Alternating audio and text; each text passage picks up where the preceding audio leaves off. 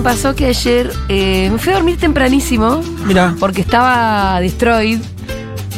Y que. Sé lo que vas a decir. Dos cosas. Tipo, dos de la mañana me desvelo. Me, me despierto. Oh. Aparte, dos de la mañana es un pésimo horario para Sí, desvelarse. sí, sí. No estás ni cerca de que termine la noche. Acaba de arrancar, la verdad. Pero ¿sabes qué tiene bueno? ¿Qué? Que podés hacer alguna y saber que si después te dormís, Te quedan unas cuatro horas capaz. Sí. También es cierto eso. Yo muchas veces me clavo ahí. algún- Y bueno, me desvelo, agarro el teléfono y vi la fenomenal, el fenomenal desastre en el partido entre Boca y Gimnasia. Eso no es tan divertido, claro. Eh, Mamá. bueno, me puse a mirar un poco ahí sin entender mucho y después dije, Julita, te estás debiendo el último House of Dragon, querida, vos te lo mereces. Ah, lo viste, muy bien. ¿Qué te pareció? y me lo clavé de madrugada. ¿Qué te La realidad es muy horrible, así que quiero ver dragones. Exacto, Está exacto. bien. Me Eh. quiero ir a la el sanguinario mundo de House of Dragon más que el sanguinario mundo en el que vivo. Es más, es más tolerable el otro. Sí, sí. Bárbaro capítulo. Hermoso, ¿no, Una sola cosa me Qué bueno, la podemos atención. empezar a hablar de esto, porque yo estoy del domingo. ¿Por qué, Flaca, la queriendo daga, hablar por de qué esto. la daga no se, no se le vio sangre cuando la daga cae? Eso, ¿por qué? ¿Qué onda? ¿A qué daga? ¿Puede ser un error? Perdón. La Ah, daga no, que no, agarra no. Alicent. Con el Sí. Ah. Cuando la daga cae, que después la recoge Kristen Cole, Ah. cuando cae no se le ve No, sangre. no, no hay sangre, sí, es verdad. Bien limpita, pero, pero es como que a propósito se nota que está bien limpita, Es ¿no? raro, es como que el acero valirio es tan. ¿Que ni se mancha de sangre? No sé, no creo. Parece que lo tienen que explicar. Che, Ofelia, qué ganas de abrazarla. Em, cuando todo está así. Che, desde los Ya- 25 Ofelia puede ser presidenta. ¿Cuántos sé. tiene? No, hay que mirar la constitución, me parece que 30. Hay que mirar la constitución, pero me parece que 30 que igual es poco. Hay que modificarla. No, hay que, hay que, las cosas hay que cocinarlas también, ¿viste? O sea, la gente está pensando en Maratea presidente. O sea, No, ¿quién está pensando en Maratea hay gente que presidente? dice Maratea presidente. Oh, Dios Yo mío. digo, eh, si vamos a elegir un joven muy pequeño y que sea Ofelia. Ofelia tiene las cosas claras en el sentido en el que ella sabe lo que cree, no tiene ni miedo de decirlo, no anda especulando demasiado y mira que es centro de atención y de odio permanente, que le digan cualquier cosa todo el tiempo y ella ahí está. No, y el valor de no especular a la hora de, de decir lo que pensás de algo eh, es muy admirable, sobre todo en, en esos lugares donde, donde hay verticalidad, donde, donde lo que digas no es gratis tampoco, para gente Sí, claro. más cercana o más lejana. Eh, en el otro extremo tenés. Nos veníamos cagando de risa, ¿no? Con lo del uso y qué sé yo, pero está esta cosa que a veces uno escucha a, a ciertos influencers. Esto de, che, al final no, no sé qué opinar de esto, porque si opino una cosa me van a putear, si opino otra cosa me van a putear. Che, ¿qué tal Opina si lo que opines. es- op- ¿qué, qué tal si opinás lo que sentís y lo Sí, que te sí, sí, parece? sí, opina lo que te parece. Ojo, que después pasa que opina lo que les parece y resulta que estaban más cerca de Milei que de otra cosa. Bueno, pero pero está bien. No, pero yo prefiero sí, eso. sí, yo sí. prefiero eso, totalmente. De hecho, los felicito a los chicos de Luz. Eh, ¿me- ¿Alguien me explica lo que pasó ayer en el partido Boca Gimnasia? Adelante, Ustedes, Pitu. Bueno, que seguro saben más que yo. Por lo que pudimos, por lo que yo pude saber, eh, también mirando los medios, leyendo un Sí, poco, sí, sí. tratando de ver algunas, mucho también en Twitter, en personas que estaban ahí, que firmaban y que decían. La cancha como un partido, como todos los partidos importantes del fútbol argentino, se va, iba a jugar eh, Boca Gimnasia, los dos peleando el campeonato, iba a ser un, part- un partido con mucha gente. Ya se sabía hace mucho tiempo. La cancha tiene una capacidad de 30.000 personas, eh, Gimnasia tiene 25.000 socios, el club pidió permiso a la, a la AFA para poder vender 5.000 entradas, esas entradas se venden a cualquiera, o sea, no, no hace falta ser socios, vendió una parte importante, dice que vendió 4.000 de esas entradas, pero que también se repartieron entradas de protocolo, sí. que según la versión del Ministerio de Seguridad o del Ministro de Seguridad de la provincia no estaban ni numeradas ni inventariadas, entonces no estaban en la cuenta general de Ajá. la de la de la gente que iba a concurrir al estadio. Lo que pasó es que muchas personas, parece ser, con esas entradas protocolos ingresaron temprano a la cancha, produciendo que personas con los carnés de Y socio, con una la entrada original, se quedaran afuera. Eh, la gente parecía que no hubo muchos, muchos ademanes hasta la hora de inicio del partido, y en la hora de inicio del partido hay una versión oficial que dice que hubo una escaramuza en un, un empujón a una nena de un policía y una reacción de un grupo de personas contra ese policía y que después se desmadró todo.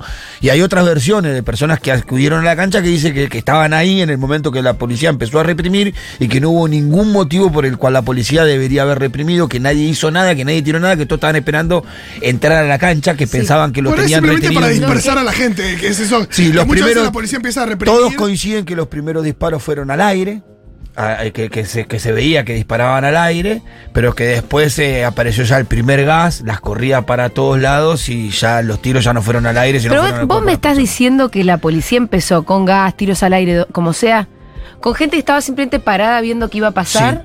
Todavía nadie había roto nada. No. No estaban rompiendo los autos de la gente gente. nerviosa, bueno, bueno, por- obvio. Total- con- me dejaron derecho. afuera. Me dejas afuera, quiero entrar, puede haber uno. Ahora, nada, nada justifica, o al menos por lo que relatan las personas que estaban ahí, nada justificaba la reacción de la policía. Yo te y en ningún pregunto. momento se vio esta sí. situación que uno ve muchas veces cuando hay casos de represión, que muchas veces están mal llamados enfrentamientos, Mm. pero hay represión, pero donde vos ves a la policía eh, de alguna manera contra alguien que, que- que se está plantando frente a la policía. Es que yo no soy, por ejemplo, una persona súper progre que piensa que nunca jamás hay que usar la fuerza de seguridad en ningún momento. La verdad que, que no. Hay veces donde corresponde que la fuerza de seguridad ponga en orden allí donde, qué sé yo, la violencia la empezó a ejercer. eh, Un grupo de inadaptados, como suele pasar. Un grupo cualquiera de la población civil. Entonces ahí la, la- la policía tiene que poner orden. Obviamente siempre dentro de protocolos, tratando de dañar lo menos posible, todo lo que quieras. Yo no soy esa super progre que a todo le va a decir siempre, ¡ah, represión! No. Pero si encima vos me decís que la verdad que la gente estaba más o menos ordenada, eh, puteando porque los habían dejado fuera de un partido, que la gestión, porque yo quiero ir construyendo la idea, que la gestión de eso, que era evidentemente un conflicto, donde es verdad que el Estado tiene que entrar a mediar, se haya equivocado o no un club y no sé en qué medida, sea con represión, es el problema que yo retomo la idea que tenía Ofelia Fernández respecto al conflicto de los colegios.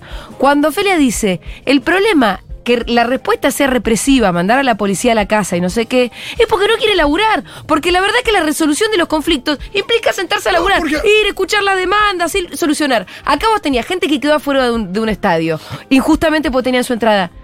Tenés que solucionar eso. Y no es que todos los sectores del estadio estaban No a los balazos. No. adentro. Las plateas se notaban que había muchas muchas plateas vacías y bueno, lo que declaró el presidente de Gimnasia de La Plata es que muchas de las personas que fueron reprimidas eran plateístas eh, vitalicios, abonados eh, eh, anuales de, las plateas y que y es razonable lo que dice porque solo los que tienen esa condición en el fútbol argentino llegan tan sobre la hora a un partido.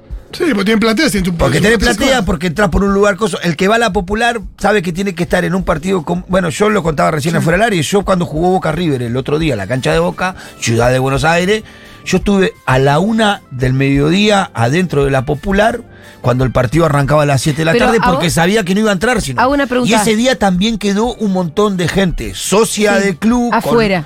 Que no pudo y entrar. por lo general, ¿qué pasa con esa gente? Nada, sea, puede haber una escaramuza, pero nunca la reacción de la policía llega a los niveles de que llegó No, ayer. Y es muy loco porque la reacción de No. la policía llegó. Primero que se que se prolongó muchísimo y que, digo, lo que yo decía antes, cuando se genera una situación donde hay gente que se planta frente a la policía, nunca son eh, gente con hijos, con niños. No. claro. Digo, y acá. eh, eh, Había nenes. En medio de la represión hubo muchísimos nenes, muchísima gente mayor. La gente que estaba Pero dentro de la cancha locos. muerta de miedo. Sí hubo eh, situaciones- gaseada, Sí. adentro de la cancha. Pero eso, la, la gente, ¿por qué termina dentro del campo de juego? ¿Me explican? Porque le se quiere escapar estar- del gas. Porque las tribunas, eh, tiraron gas del lado Bueno, de las ah, tribunas. Pero Claro, ¿en qué momento pasa la represión pará. entra a la cancha? No, no, no entra la represión a la cancha. No. Lo que pasa es que, claro, mientras la policía empieza a reprimir en los alrededores de la cancha, la cancha de gimnasia queda en lo que se llama el bosque. Entonces soy frondosa, árboles frondosos todo alrededor de la cancha. Sí. ¿No? Todo el bosque le dicen, en el medio un bosque está la cancha.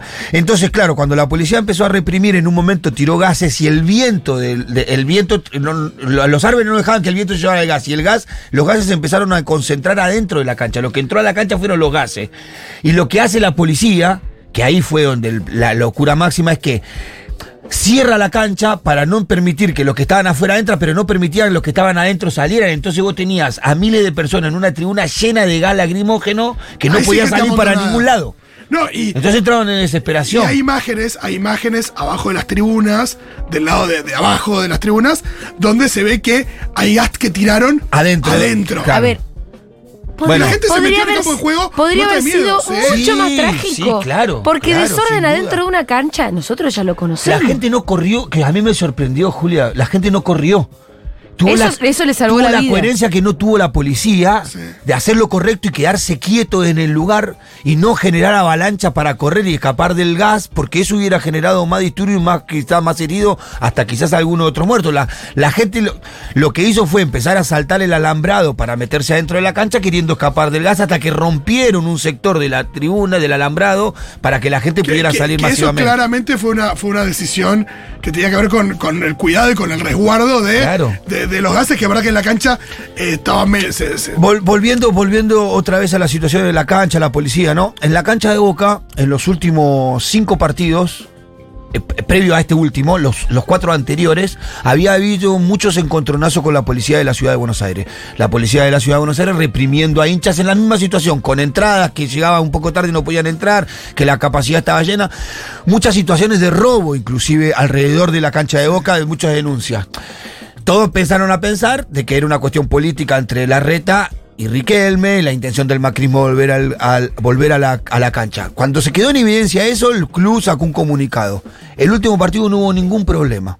No hubo ninguna represión, la gente entró, no se robó alrededor de la cancha. Claramente la policía es parte del problema casi siempre que pasan estas cosas. Y cuando quiere que pase esto pasa y cuando no quiere que pase no pasa. Eh, Pitu, le vamos a preguntar a Manuel Tufró, que es director de Justicia y Seguridad Democrática del CELS, y seguramente tenga algo para aportarnos. Manuel, ¿cómo estás? Julia Mengolini, Pitu Salvatierra y Fito Mendoza te saludan. Hola, buenas tardes, ¿Qué ¿cómo tal? están? ¿Cómo estás vos?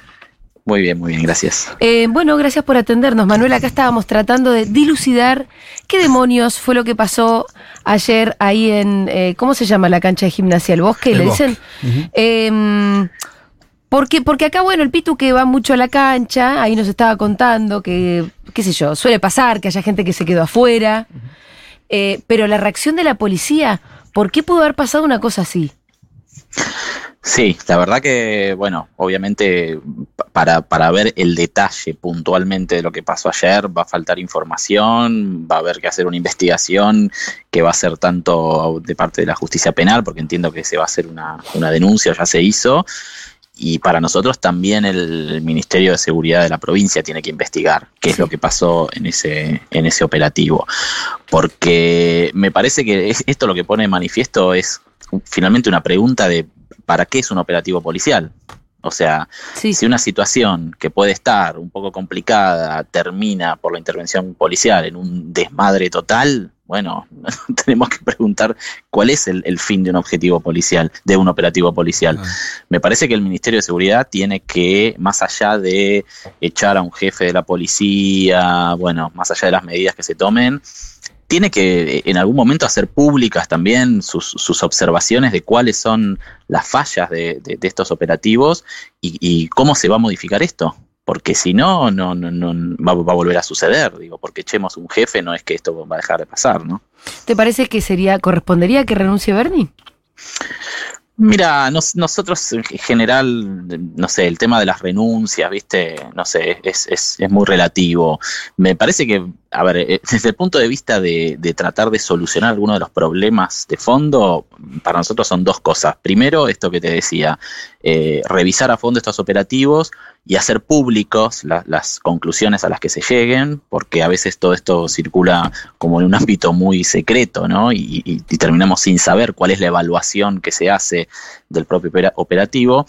Y después sí, para nosotros hay un problema grave con eh, que se ve en las canchas de fútbol y se ve en otros contextos de- de movilizaciones y protesta social, que es cómo se usan estas llamadas armas menos letales, entre comillas. Que son las ¿no? balas de goma y los gases Ah, y- y lacrimógenos. los gases, entre otras, sí. Hace muchos años que nosotros venimos diciendo que con la excusa de que se las considera menos letales, lo que hay es un uso absolutamente indiscriminado, Claro. Abusivo. eh, totalmente. Ayer se veían Y, imágenes que se disparaban a personas a menos de dos metros.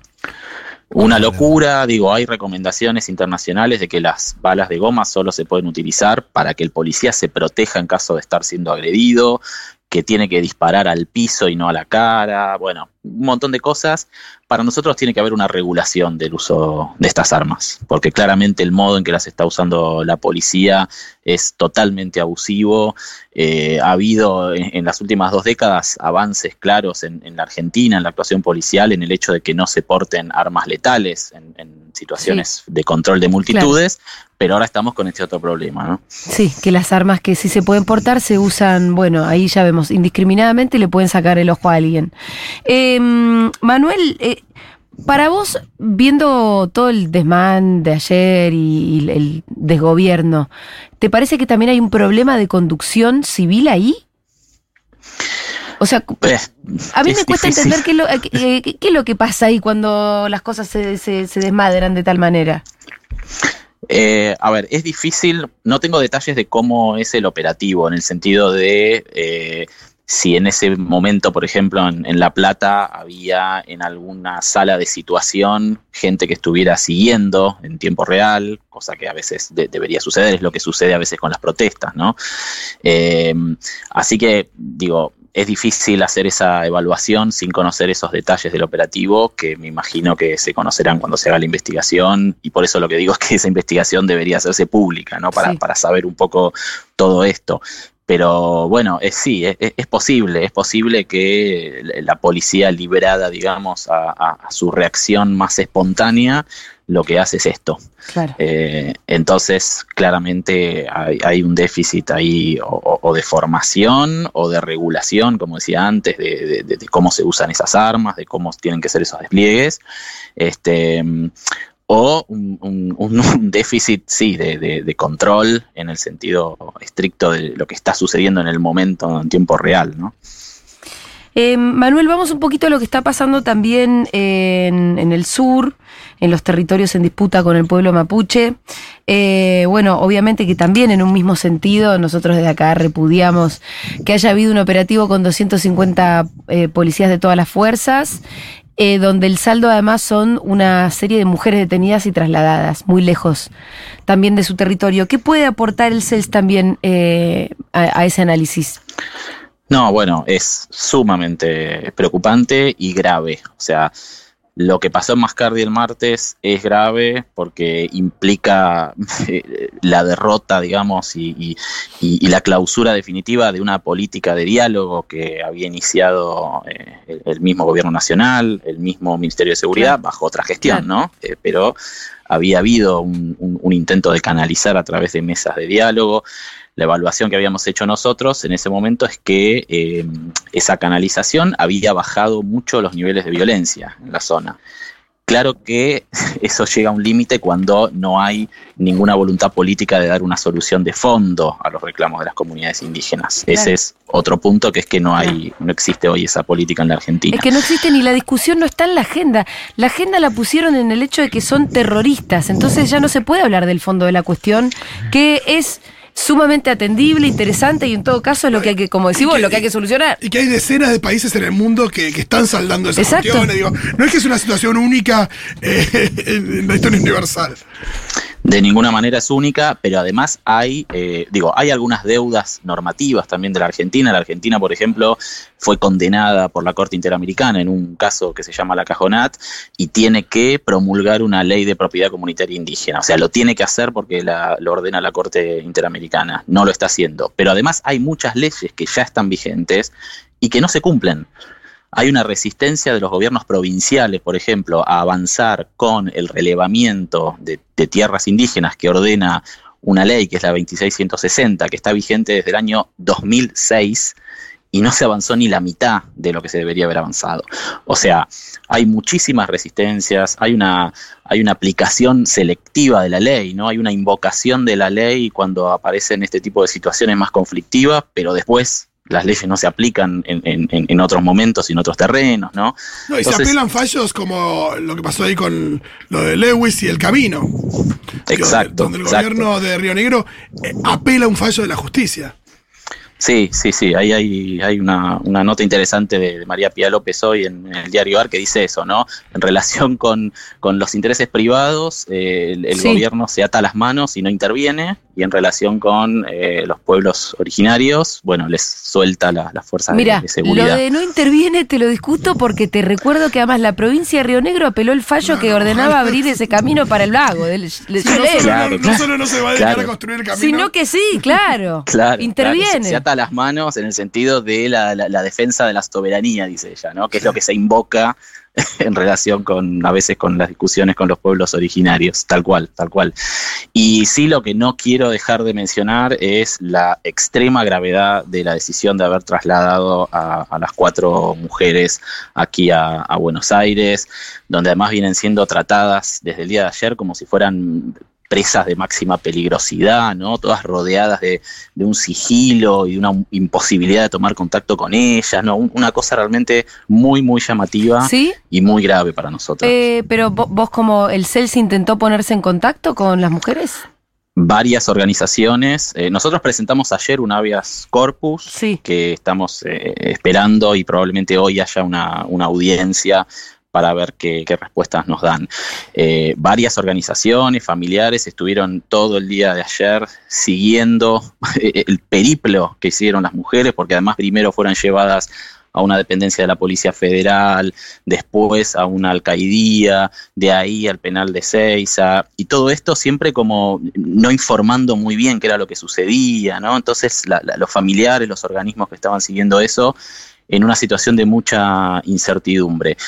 Y recordemos que se trata de cuatro mujeres que en realidad todavía ni siquiera saben cuál es la imputación que se les hace. Creo que ahora está sucediendo la, indagatoria, no sé si ahí a- vía, vía Zoom, no sé si ahí ya se les informará, pero son personas que ni siquiera tienen una prisión preventiva, ¿no? A eso me refiero. Y, y están siendo tratadas de esta manera que, bueno, repito, es una situación muy, muy grave para nosotros. Eh, la verdad, gracias a Dios existen los organismos, gracias a, no- a Dios no, gracias a la lucha, existen los organismos de derechos humanos que son como la última garantía de que ahí no se estén violando todos los derechos humanos. Eh, pero me parece insólito lo que me decís del secretismo alrededor, de que no se puede llegar a ver cómo están. O sea, ¿quiénes son los abogados de ellas en este momento?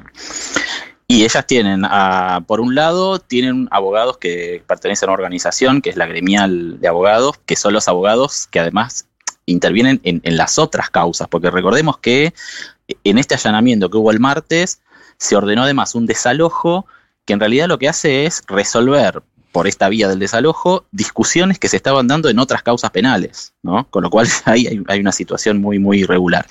Y después hay abogadas y abogados que están en Bariloche, que son los que se presentaron en esta causa y que son quienes ejercen la defensa, pero que están allá, digamos, ¿no? Entonces, por eso la- las audiencias van a tener que ser vía, vía Zoom.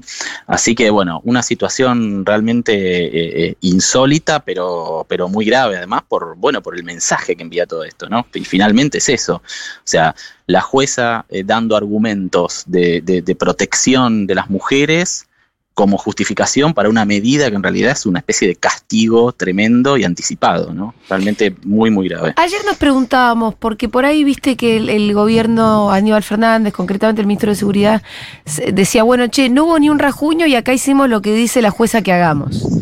La pregunta es, eh, ¿qué respuesta posible tiene, tiene otra posibilidad el Ministerio de Seguridad cuando un juez eh, eh, ordena, por ejemplo, un desalojo? A ver, eh, yo creo que sí, porque por ejemplo, cuando el propio Ministerio de Seguridad impulsó mesas de diálogo para estos mismos conflictos, los jueces no ordenaban los desalojos, Sí. sino que esperaban a ver qué pasaba en las mesas de diálogo, ¿no? O sea, eh, yo entiendo el argumento de la autonomía de la justicia, el argumento formal y que en algún punto es real, pero la realidad es que los jueces también operan en contextos políticos donde toman las Sí. decisiones evaluando. Pero ahí me esto, contestás ¿no? por, por los jueces, digamos. Yo te pregunto si Aníbal Fernández podía hacer otra cosa cuando No, pero juez si hubiera promovido la mesa de diálogos, como sucedía antes, Y- el juez- que esta a- gestión- antes... Claro. Ok. Y esta gestión de- de- descontinuó esas mesas, digamos, Sí. ¿no? no apostó más a esa política. Eso está claro. Y después, esto ya es una evaluación personal, digamos, se dio a una presión feroz que existe eh, en Bariloche, pero también a nivel nacional, de un montón de intereses eh, económicos, Exacto. partidarios, ¿no? que están haciendo un uso electoral de todo esto. y yo creo que ahí, bueno, se cedió a esa, a esa presión. Qué bárbaro, porque la verdad es, es un gobierno que si no sabe a quién está representando y te lleva puesto a Bullrich. Digamos, si, te- sí. si se parece a, a lo que hubiera hecho Bullrich, entonces ya no representás a nada. Perdón, esto es lo que estoy diciendo yo, Manuel. Te mandamos un abrazo, muchísimas gracias. Bueno, muchas gracias a ustedes, eh, abrazo. Era Manuel Tufró, eh, director Sí, de Justicia y Seguridad Democrática del todo, ¿no? CELS. Sí, son momentos también para, para lo que vos decías, ¿no? De los organismos, de cómo muchas veces se habla de los organismos como parasitarios de un gobierno, que le dicen todo que sí, que por- porque el gobierno eh, los ha apoyado, eh, le bancan todas al gobierno. Y acá te das cuenta No, que y además un- te das cuenta, perdón, también te vas a dar cuenta que incluso dentro del frente de todos y los sectores que por ahí apoyamos a este gobierno, ahí donde yo por ahí me incluyo, no somos unos olfas que estamos todo el día, sí, sí, sí, así como se nos acusa, ¿no? Al revés, me parece que hay una discusión que es muy intensa dentro. Esa es la parte más o menos saludable que a mí me, me- me parece interesante, que es que dentro de los sectores que apoyan al gobierno hay eh, una parte que le está diciendo, hey, no es por acá.